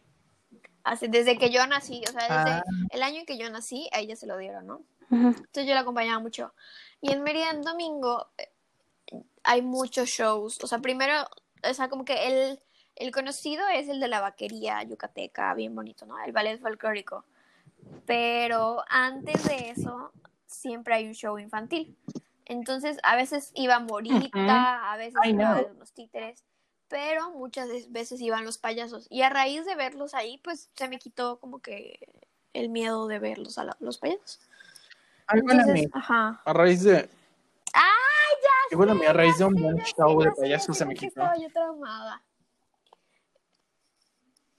No sé cómo se llama la película porque la traté de buscar y no apareció. Pero es el primer recuerdo que tengo de una, haber visto una película y es de terror aparte, ¿no?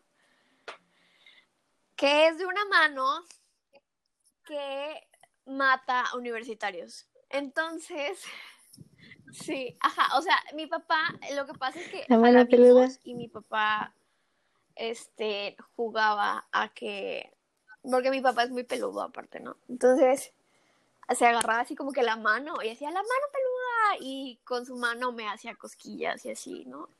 Entonces, e- ese, ese recuerdo lo tengo mucho. Y ahorita quise buscar la película otra vez para ver si la encontraba. Y no, no, no, no apareció. Obviamente si busco la mano peluda no sale esa. no Posiblemente es una película de serie B. Ajá, pero salía en el canal 5. Entonces, Ah, seguramente es de Entonces, serie B. ajá, si busco la mano peluda en Google no sale. La película sale el famosísimo programa. Describe, oye, pu- puedes así de, describirla. "Pel- famosa Puedes describir la pel- película así en inglés. no, poco famosa película de una mano que mata a universitarios. Google, hoy tendré suerte. Búscala en inglés y te va a Google, aparecer. Seguramente te va a aparecer. Igual sí. no se sale. Es como la, aquella que yo no, yo no recordaba, o sea, mis papás no recordaban, de una cucaracha gigante que, o sea, de, de como que cucarachas de tamaño de personas y no la de hombres de negro, que de repente apareció una cucaracha voladora y decían que ese momento en el que aparece la cucaracha voladora bailando, digo, volando en el, volando en el, en el, en el metro, que les traumó, ¿no? Soy tu Y fan. yo de que, ¿y saben cómo se llama la película? Seguramente la cucaracha gigante voladora. Y yo de que, no, nada, que ver. Y ya que lo busqué de que eh, Giant Cockroach Flying in the Subway, aparece este, en Mimic. Es una de, de que, de hecho, es bastante traumante verla ahora, dado que eh, el preámbulo de esta, de esta película de, de terror medio grotesca es que hubo una pandemia. Ah, caray. Entonces todos los niños, todos los infantes, todos los niños este, se estaban muriendo por una, una como que neumonía este, muy contagiosa. Entonces la cura que crean este, no solo mataba el, el virus, sino, este, este, sino que también mataba como que otras formas de vida, no tan ofensivas, y también era utilizada como tipo eh, repelente, fumigación, ¿no?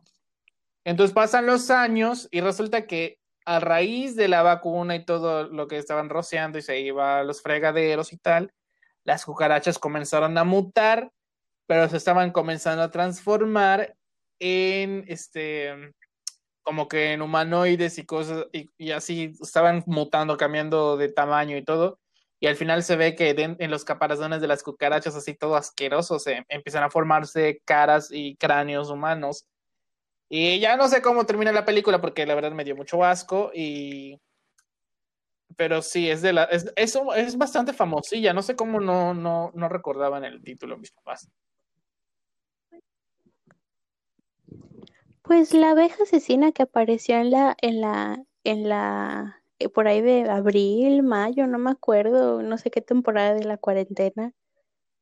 ¿No se acuerdan? Que apareció una abeja muy, muy grande y que si te picaba te daba no sé qué. Bueno, a veces, a veces sí, es que a veces como Por que ahí de- creo que la fue por ahí de la abril. ficción, ¿sabes? Ya no supe qué pasó con la ella, pero Ya encontré el nombre de la película. Es una película del 99, sí. Es una Ay, película del 99, ¿Sí salió? hecha en Estados Unidos, que se llama en inglés Idle Hands y en español se llama El Diablo metió la mano. Y sí es un terror, o sea, sí es una película de terror, pero tiene un slash ¿De serie B? comedia. ¿Ya sabes? Y de hecho Ay, sale no Seth Green y sale. Jessica Alba, o sea, así como que película de serie B, I don't know. Pero estaría bueno volverla a ver. Pero sí, su- está cabrón. Fíjate que yo no veía películas de terror cuando estaba Ay. chiquita por lo mismo de que a mí me daba mucho miedo todo lo de Muy, muy, terror. muy feo. Así naturalmente, pero muy, muy, muy, muy feo. Mm. Sí, yo en... Te digo que mi mamá parecía Lazarillo de octubre a noviembre, literal, o sea, viendo que yo no viera las cosas feas, porque allá en México, donde nosotros vivimos, que es en un pueblito que está todo chiquito y todos se conocen, Ah. sí se sale a pedir calaverita.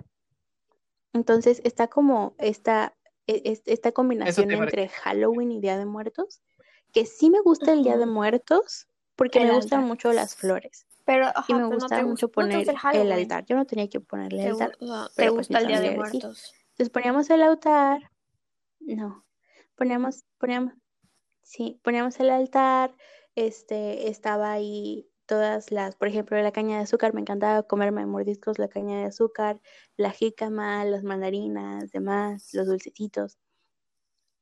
Em, entonces me gustaba mucho el Día de Muertos, pero no me gustaba el Halloween porque me daba mucho miedo. Me, me, me daba, bueno, ahorita creo que le puedo poner nombre y puedo decir que me daba mucha ansiedad Sí, ver los disfraces. ¿Olor? El olor ¿Olor, a dijiste? Halloween, te juro que me ahogaba. Sí, el olor, es que tiene un olor muy particular de verdad. Es, es, es un olor muy extraño, pero es, es, es, es muy extraño porque incluso los dulces que te daban olían a eso. Me daba mucho miedo, no podía, o sea, yo veía, pon tú, los pompones esos que luego te hacían para los desfiles. Sí, los, yo los llegaba a confundir con una, con, con una peluca. Te juro que a mí se me paraba el corazón. Me ahogaba ¿Qué te por dentro y empezaba a llorar porque no me ¡Qué podía mover. No lo sé.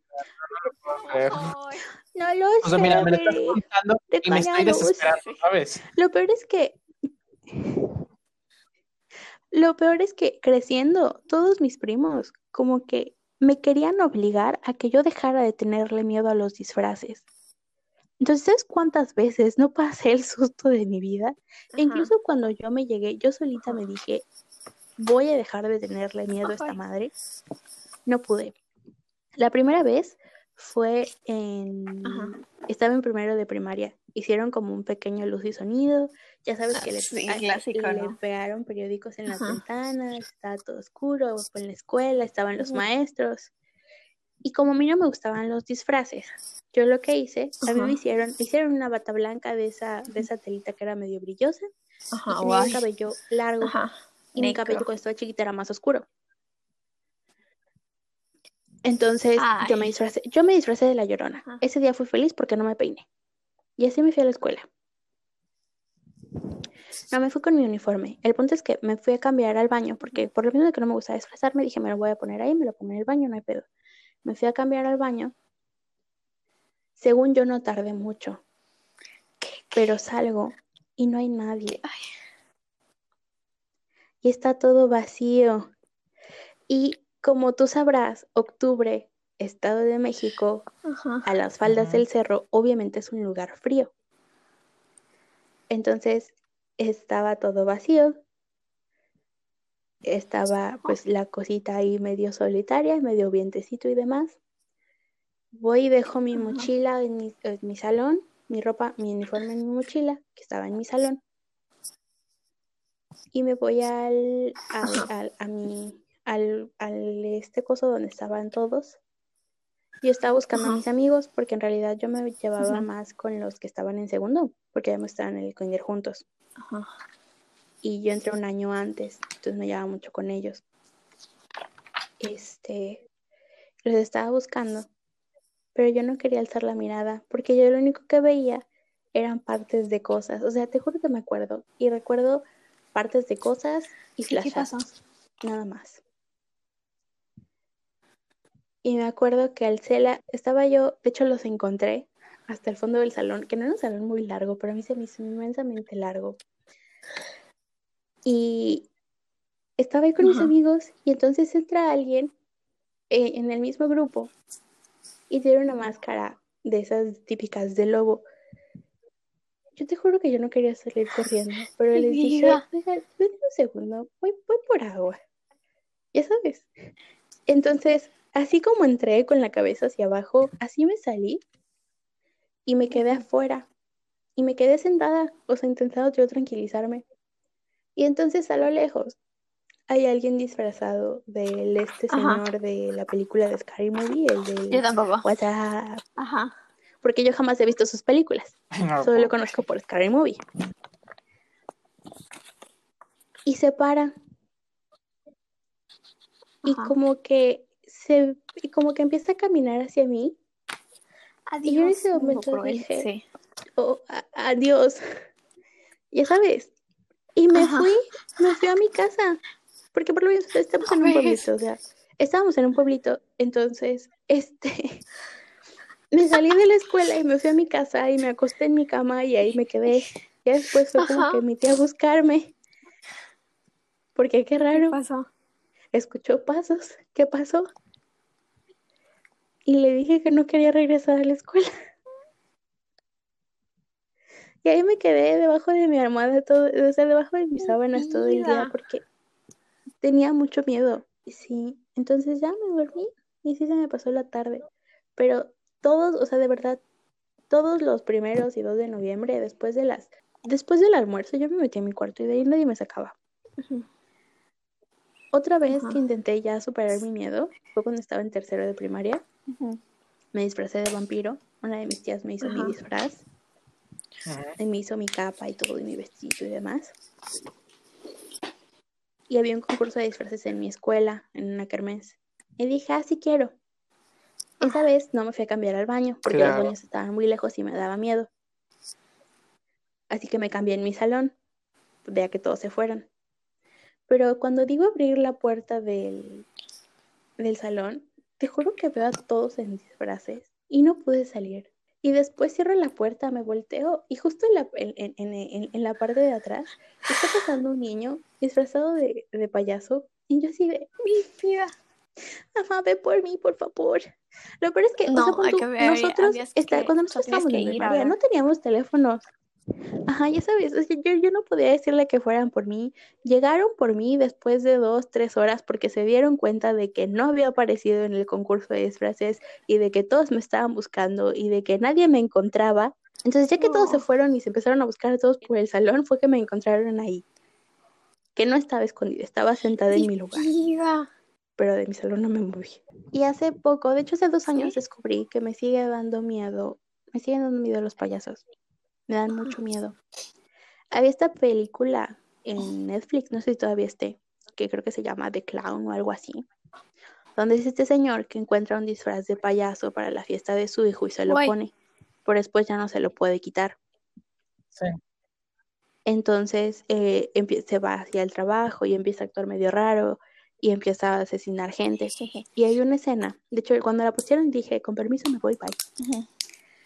Regresé al cuarto, porque pues le estaban viendo a mis hermanas, y estaba esta parte donde estaba el señor con el maquillaje todo corrido, el, el, el disfraz de payaso, ¿A lo, a lo atascándose Bruce?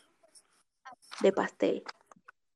No, peor. peor. Entonces yo me acuerdo que, así a lo Bruce. El punto es que yo me acuerdo que lo vi y en ese momento te juro que me sentí como cuando veía los pompones en la bolsa en el armario y creía que era una peluca y que iba a venir alguien por mí y, y algo se me atoró aquí en la garganta y dije, oh, bye. Pero sí, entonces me siguen dando miedo los payasos. De hecho, por eso no me gusta el pastel. No me gusta, nunca me gustó como que la brusquedad con la que alguien te embarra la cara en el pastel. Nunca me ha gustado como ese olor a tanto azúcar dentro de mi nariz. Siento que me ahoga. Lo cual es muy gracioso porque tiendo mucho a, a, a being overdressed en, Mm. y, Pues, Lola, maquillarme de una manera como no Lola. tan normal, lo cual disfruto mucho, pero es diferente, ya sabes. Kind of No. sí. Solo que ella es la reina, yo soy su súbdita. Pero sí. Entonces, no, no, no sé, es muy raro, pero sí no, no, no me gustan. Me gustan los disfraces, pero no necesariamente siento que den terror o que sean algo malo. Esos no me gustan. De hecho, me dan mucho miedo. Y todo, de hecho, durante mucho tiempo no me gustó el pan de muerto Chistoso, nunca había escuchado porque olía a Halloween. a Halloween. Y los dulces que daban en esa época ¿Y tú, Jera? porque olían a eso. Bueno, técnicamente no huele a Halloween.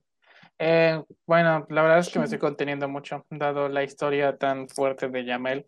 Em, aquí va el contraste. A mí sí me encanta toda esa fiesta. El problema es que nunca me han permitido participar de ella. Mis papás siempre como que les sacan mucho. De hecho, no mencionan Halloween, dicen Halloween o, o tratan de decirlo de, alguna, de cualquier forma diferente. Te juro que para ellos es el fin del mundo, es, es horrible, es de que de que no, es que esas no son nuestras costumbres, no deberíamos, no lo celebramos, no deberían. Sí. Entonces, literalmente el año pasado hicieron una fiesta de disfraces, pero por cumpleaños de uno de mis primos, este asunto Halloween, este fiesta de disfraces, y, son, y fueron de los, los únicos prácticamente que no fueron disfrazados de absolutamente Sí nada. pasa. Y yo les dije de que, de que, oye, ¿y por qué no fuiste disfrazado? Eh, yo no hago esas cosas, y yo. Ah, pues qué Y yo de que, ah, ok. No, entonces, así de, aguados siempre han sido, ¿no? Y también, mi también por mi abuela. Yo digo que si no fuera por mis abuelos, de que siempre han odiado con todas sus ganas el, eh, la festividad de- del Halloween. Este, por lo mismo de que no es cosa nuestra, sino es cosa que vino de fuera. eh, tal vez no tendrían tanto pedo, o sea, les encanta el dulce de calabaza y las calabazas así, les, les es llamativo, de hecho, porque a final de cuentas, el color naranja, el color morado, estos colores que re- remontan a las Son- tradiciones y al, y al cariño, Sí, son- ajá.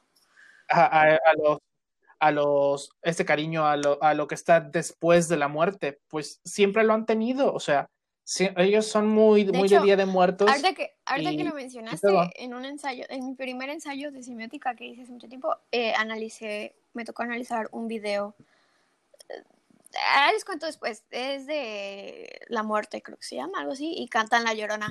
El chiste es que una de las cosas que analicé, o sea, o más bien investigué, es que los colores, o sea, el naranja y el morado, que se juntan, sí es literalmente un sincretismo, o sea, del, el naranja es la parte indígena, representación de lo que ya estaba aquí, y lo morado es el, la parte religiosa católica. Católica religiosa. del obispo. Sí. Entonces sí es literalmente un sincretismo Sí. que se encuentra, En toda Sí. su extensión. entre otras cosas. Sí, precisamente eso en toda su extensión. Eso en toda su extensión, como que lo toleran. Es decir, eh, a mí me hubiera gustado poderme disfrazar de la infancia para ir en la, a la primaria y todo. Y creo que solo hubo una ocasión y mi disfraz consistió únicamente en una máscara de luchador, de este luchador mexicano, la, la parca, Y da gracias. y con, una- o con un suéter de que capucha. no Eh, del eso fue todo. mijo, porque en mi casa Exacto. sí hubiera sido. Sí, en mi casa tampoco me dejan, no celebrar el Halloween y celebrar o, o hacer nada. Pero, o sea, ni de disfraz. Sí. Es más, no me dejaban salir ese día en la secundaria y así. Empecé a salir a También, raíz de igual, que lo mi mismo. mejor amiga, o sea, mi mejor amiga cumple el 31 de octubre. Entonces, obviamente está obsesionada con todo lo spooky y todo lo Halloween y es su festividad favorita. Es spooky Halloween slash Disney, ya a sabes, o sea, todo lo cute. Pero pues es el 31 de octubre. A mí no me dejaban salir el Sí. 31 de octubre. Entonces, y me empezaron a Lo dejar a mismo salir, me pasó. Pero es tienes que rezar el rosario antes de salir. No puedes ir a ninguna parte si no sabes el rosario. Y no Lo se mismo, te vaya te a juro que lo mismo. Disfrazarte, no te puedes disfrazar. La primera vez que me disfrazé para Halloween fue hace dos años y fue así como de contrabando que me fui a rentar un disfraz de Blancanieves y no le dije a mi mamá y mi mamá hasta la fecha no sabe que me he disfrazado de Blancanieves. Y el año pasado me El año disfracé, pasado, me fuiste de sol, pero pues no hay tanto problema como ir disfrazarte de bruja o algo así, ¿no? Sí. Pero eso es como que mi mamá una vez me dijo, si te vas No, a disfrazar, de o de santo, y ya, si quieres. Y si no, no vas. Listo. O no te disfrazas. Está bueno, mamá. Sí, no, horrible. Mi primer disfraz de Halloween fue Ah. de, de ángel, porque Ah, era lo que no me daba miedo. O sea, ya de, ya de grande, ya sabes, yo decidí no me puede disfrazar. De hecho, sí, mis, mis únicos Ajá. disfraces en la vida han sido La. Llorona, pero literal era una bata blanca y yo despeinada de, de, de vampiro, pero mi capa y un vestido negro, fin. De ángel, que literal eran unas alas y una coronita linda que utilicé para mi graduación de sexto de primaria y mi vestidito blanco. Ah, me acuerdo de ese disfraz. Este, de Luna Lovewood. Este año que me, me, me pinté Wow. la cara y los brazos de rosa y fui Perséfone de Lore Olympus. Ya. Y ya. Y Ay, que me, están tom- me puse una sábana Oye, Jera, encima para entonces, tomar ¿qué, fotos con Tony tu fingiendo que historia? somos ¿Ya te fantasmitas puedes disfrazar? TikTok. Y ya. No sé, ya se Pero, me ajá, pero no podías, ya te puedes disfrazar. Pues Perdón. ahora, ah, bueno, pues ahora se si me disfrazo, pues ahora si, Ay, ahora si me disfrazo, pues es- ya es cosa mía. Eh, ya de verdad me vale si me dicen si sí o si no. Este, eh, y lo saben, saben que ya no hay otra, ya no hay de otra. A mí me gusta la celebración, eh, de- pero sí me sigan haciendo el feo cuando se trata de disfraces y todo esto. Eh, de hecho, el año pasado cuando dije, vamos a ir a una fiesta de Halloween, ¿vas a ir a una fiesta de qué? Y yo, eh, disculpa, disculpa, no, ni siquiera es de Halloween, papá, es una fiesta de disfraces con motivo de lo que ya pasó, porque ya había pasado una semana de Halloween cuando dijeron de que, ah, pues vamos a hacer una fiesta ya que no se hizo la semana pasada, ¿no? De hecho, el, el Halloween del año pasado me lo pasé en la Noche Blanca y tampoco me pinté la carita ni absolutamente nada, me hubiera gustado pintármela, pero de verdad, eh, entre el ir y venir de la, de la noche, no la noche blanca, la noche de las El ánimas, de las este, ánimas. ajá, el paseo de las ánimas, el paseo de las ánimas, pues este, en el ir y venir y el caminar y caminar y todo esto, pues me harté y ya no quise. eh, y pues me di por bien servida ese día de como tipo Halloween, porque, bueno, hubieron calaveritas a mi lado, hubieron altares, hubo un chingo de comida, un chingo de dulces. Eh, me doy por bien servido. y, y pues, ¿qué más? De hecho, de esa noche es mi actual foto de perfil en Ay, Facebook, esa donde muy tengo el sombrerito. mijo. Ya, ya la- Qué guapo te ves, salúdame a Ay, tu gracias. mami. Sí. Y pues, de hecho, en la prepa eh, hubieron dos celebraciones de Halloween. Este, en Han- Halloween-Hanal Pichán, este, en- bueno, noche de disfraces. Y, o sea, y no, y este, primero yo, yo me quería disfrazar de Alex de la Naranja Mecánica, o sea, se ubican, ¿no? Los, este, la ultraviolencia con sombrerito, tenía el sombrerito, la ropa blanca y todo, y pero a mis papás no les gustó el detalle de la, de la, de las pestañas debajo del ojo, del rabillo del ojo, y dijeron de que no me gusta, ponte otra cosa, y, y no me, y como ellos me iban a llevar, pues tampoco me dejaron salir, Pues te las pones en la fiesta. entonces, eh, ¿qué, ¿cuál fue? Que ponte, ponte una, ponte un maquillaje de calavera. No, es que eso ya es demasiado gringo yo. Bueno, no quiero debatir con ustedes, no me quiero pelear. Y, y me terminé, y me pinté la cara así de mala gana y, para que se, no, para que se calmen las aguas, me embarré esa sangre falsa desde la boca y yo, ¿está bien así? Dice, ¿qué es eso? Maquillaje. bueno, bueno, está bien. Y, y repetí el mismo disfraz del año siguiente por lo mismo. eh, y pues nada, este, mis únicos Halloweens de la prepa han sido eso. Eh, el año pasado, este, fue este, ya un maquillaje, un maquillaje un poquito más, menos eh, elaborado, pero sí un disfraz como que bien premeditado. Fui Gerard Way de, de Oh, My Chemical wow. Romance. O sea, con, pero de esas fotos antiguas, ya sabes, con el maquillaje, eh, la sombra de ojos toda chorreada, como si hubiera llorado o lo hubieran madreado. Ajá, estoy, sí estoy tratando de. Las subí, ¿Y las subí es a mis no historias, las subí a mis historias. Y de hecho, fue una, una fiesta, bueno, fue una fiesta en la que coincidí con Citlali de, de A la orilla del mar podcast. Wow. Y, y pues este, ahí nos divertimos y todo, y pues así ha sido mi Halloween básicamente, pero a mí lo que me encanta son esos maratones en la tele, ese, ese calorcito que se siente cuando el aire cambia y, la, y se siente el cambio de estación otoñal. Eh, sí me gustan estos, siempre me han gustado estos programas que pasan Ah, en Disney sí, Channel, sus especiales de Halloween, las calabazas, las Halloween calabazas, Town. los maratones. este, Mira, Halloween Town, fíjate que Halloween Town, de hecho, no lo conocí hasta por ahí de 2010, Sí, no te 2011, por Disney XD, hasta eso. Mm. Halloween Town primero lo vi en Disney XD antes de que lo pasaran en Disney Channel y no pasaron directamente a Halloween Town, pasaron preparatoria a Halloween. Y yo reconocí como que la cara de, de la actriz, de Marnie, y dije, ah, pues esta, esta debe ser como que la precuela de, de- o sea, lo que va antes de preparatoria a Halloween. Porque preparatoria a Halloween lo pasaron a raíz del éxito de High School Musical y en Latinoamérica y de que vieron, ah, mira, aquí está Lucas Gabriel y esta, esta la que hace Stacy de, de High School Musical. Así que miren, miren, película de Halloween, ¿no?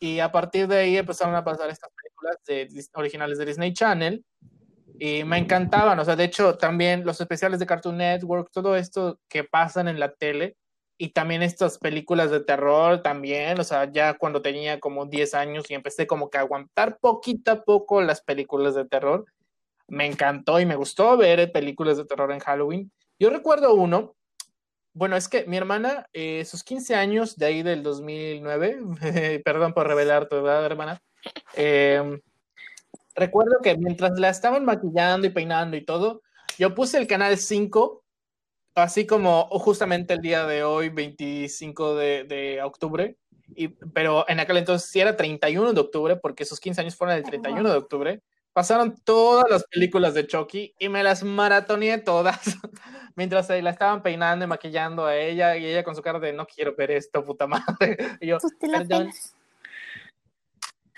te la pelas. Y pues esa sensación, todas esas películas, incluso las historias de Errol Stein, de ahí viene el, la cuestión literaria, las historias de R.L. Stein, eh, escalofríos, este, tienes miedo a la oscuridad, este, las aventuras del Ah, suspenso sí. y estas colecciones de historias de terror infantiles que a veces estaban muy Sí. densas. Esas también me Llegase a ver la, la del jinete sin cabeza, pero. Ah, bueno, las dos, la de Johnny Depp y la animada. La animada me da. Yo creo, no la he visto últimamente, pero yo creo que si a la animada si la vuelvo a ver, Sí. me, me vuelvo a cagar de, miedo.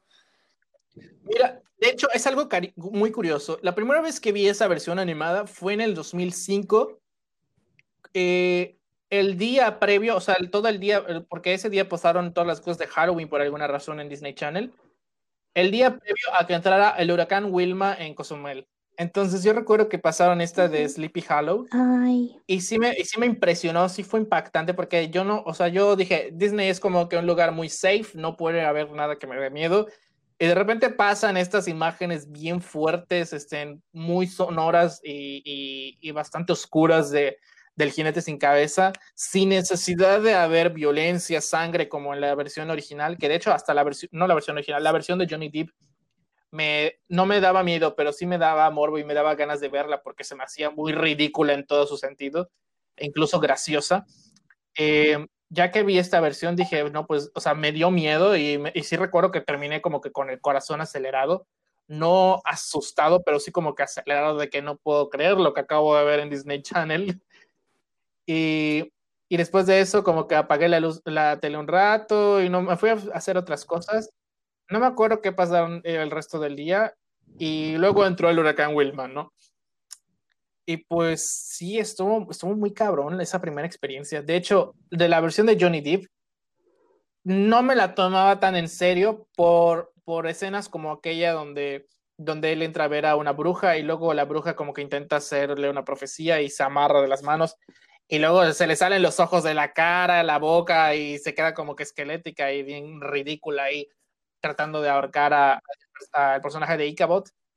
Y, o sea, por cos- cositas así, y porque de hecho se me hacía bastante divertida, es que no me daba miedo como tal, pero sí me impresionaban, claro, las escenas en las cuales volaban cabezas. o sea, esas, por supuesto que sí, son de que, guay, cameado, ¿no? O aquella en el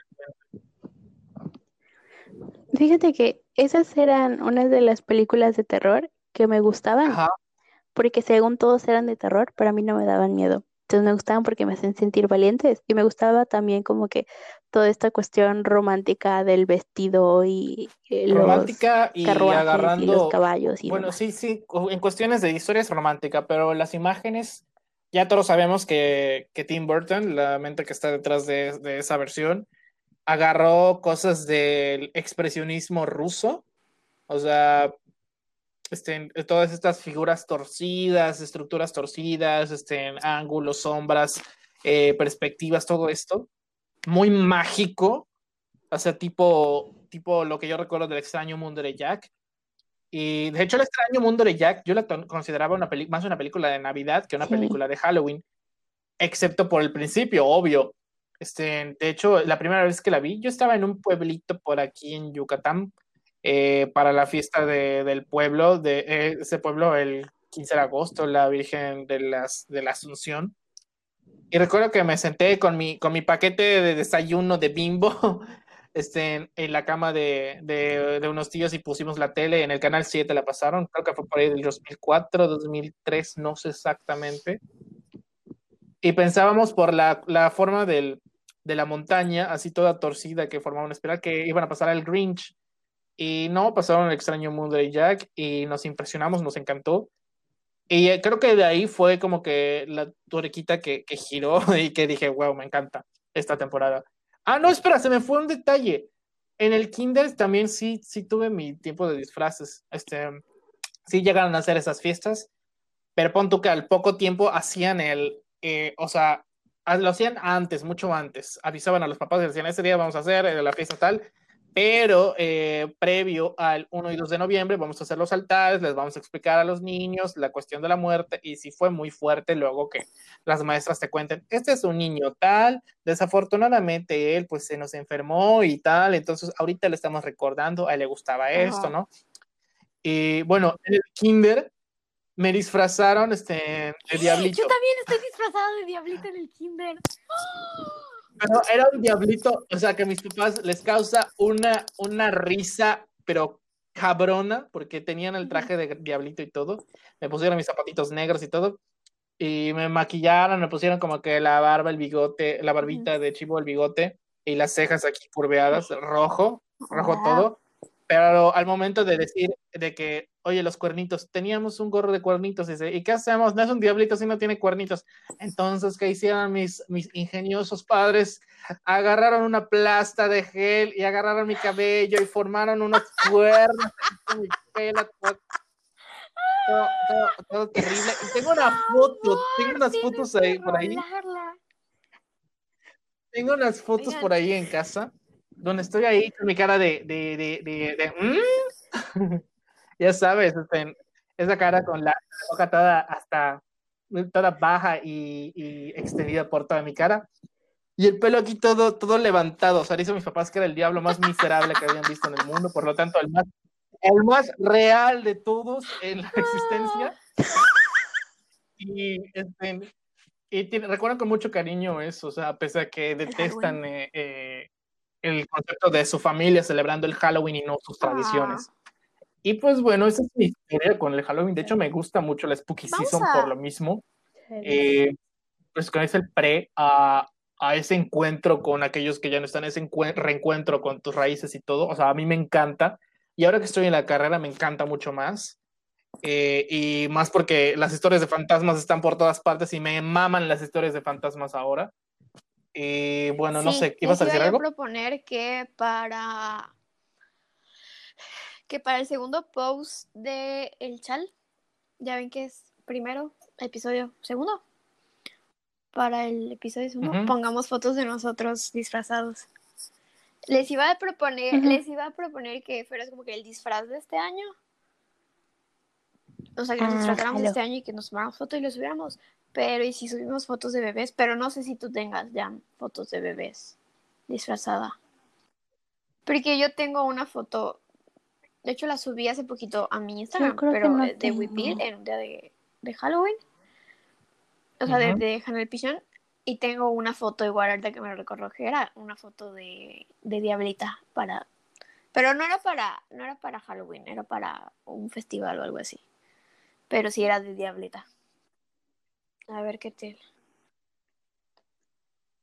Pues le voy a mandar mensaje a mi Pues si no, mamá. Igual yo no tengo fotos disfrazadas, pero tengo fotos llorando, te las mando. simplón X. O sea, porque yo de cualquier manera. Yo creo que tengo 30 fotos llorando. Me iba a disfrazar. Porque tengo como fiesta de disfraces vía Zoom. Entonces, este. Pues me iba a disfrazar y pues me quería tomar fotos. Y así. Ahí está. No sé qué es este qué prefiera. No, si es este año ya tengo ¿Qué dos. cosa? ¿Foto disfrazado de este año o foto de bebé? De hecho, yo ya, ya tengo como que una crisis con mi disfraz porque ya quedé con Annette de que voy a ser Han Solo y ella Wow. Leia. Y este, pero originalmente quería hacer el Frankenstein según la descripción de Mary Shelley y me iba a pintarrajear la cara como que de distintos tonos para que se vean las pieles de, de distinto color. Eh, pero no sé. creo que Entonces, sí. este año. Ok. Está bien. Este año. De ese año voy a ser Han Solo. Tengo todo Bien, listo. entonces, ahí está. Es Pues ahí me pasan la foto y la subimos a Instagram. Disfrazados. Orcas locas. Vientos, vientos huracanados. Locas, locas. Algo que yo les quería decir, me parece muy curioso que el Halloween, o sea, la, como que el origen del Halloween, que es el Samhain, Samhain, Sam, Samhualgo, este, es como todo lo contrario al Día de Muertos. Porque aquí como que le haces tu caminito Bueno, de cempasúchil para que vengan tus seres O sea, queridos, les dejas su ofrenda, los recuerdas y demás. En Ay. cambio, en, o sea, bueno, en don- donde yo crecía sí se hacía. Sea, por ahí del Estado de México, en el centro, ya sabes. Y en otras partes del país. Pero el Samhain, lo que pasaba era que salían como todas las estas, estas almas. Entonces, para que no te confundieran con uno de ellos, no tenías que salir de tu casa. Y si salías, tenías que utilizar una máscara para que no vieran que estabas vivo y pasaras Oh. desapercibido. Entonces, de ahí como que empezaron a surgir Ah. los disfraces a través de los años. Mm. Y no sé, o sea, se me hace muy curioso que mira, sea como muchas algo cosas. tan que- en contraste a lo que hacemos. Bueno, recuerden que ahora ya tenemos página de Facebook, nos pueden encontrar como el chat literario. Eh, te- recuerden seguirnos en nuestra página de Instagram, donde vamos a subir varios posts. Síganos en nuestras redes sociales que ya acabamos de mencionar. Es- tenemos un canal de YouTube, no olviden suscribirse, darle like, compartir con sus amigos y comentar todos los videos. Recuerden que gracias a ustedes seguimos creciendo. Gracias por suscribirse en todas las plataformas de su de su preferencia y estaremos aquí echando el chal durante más rato. Esperamos que tengan un muy buen fin de semana spooky con Halloween, Día de Muertos, Canal Pillano, todo lo que ustedes celebren o no celebren. Mámense. Y recuerden, lo que hemos Mámense. Exacto, Perdón. mámense, si pueden en casita, Susan claro, con please. toda la seguridad del mundo. Y recuerden, lo que hizo Coco es una vil mentira, ¿no es cierto? Hizo, ah, se apropió de nuestra cultura y nos la está vendiendo de una forma muy falsa. Bueno, ese era como que Además, dijeron que iban a ayudar a la familia en la que se basaron y no Pero le dieron bueno, ni un solo peso de todo lo que ganaron con la película. Está bueno, amigos. Neta. Sí, sí, sí.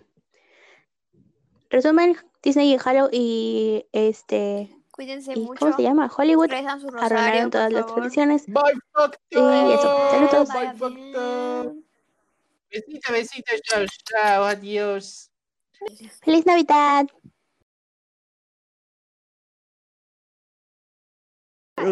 Agarra, agarran esas historias de spooky también. Agarran esas historias bien spooky. Vamos a hacer un, una- un episodio de tres horas. ¿Por qué no lo vas a editar tú? O sea, qué chistoso me saliste para luego querer subirlo al YouTube. O sea, Justamente eso quería ver. Justamente eso quería, esa, esa reacción quería ver, fíjate. Fijaos. oigan, creo que los vecinos están agarrando a golpes en la calle. Me dan un segundo, quiero ver el chisme.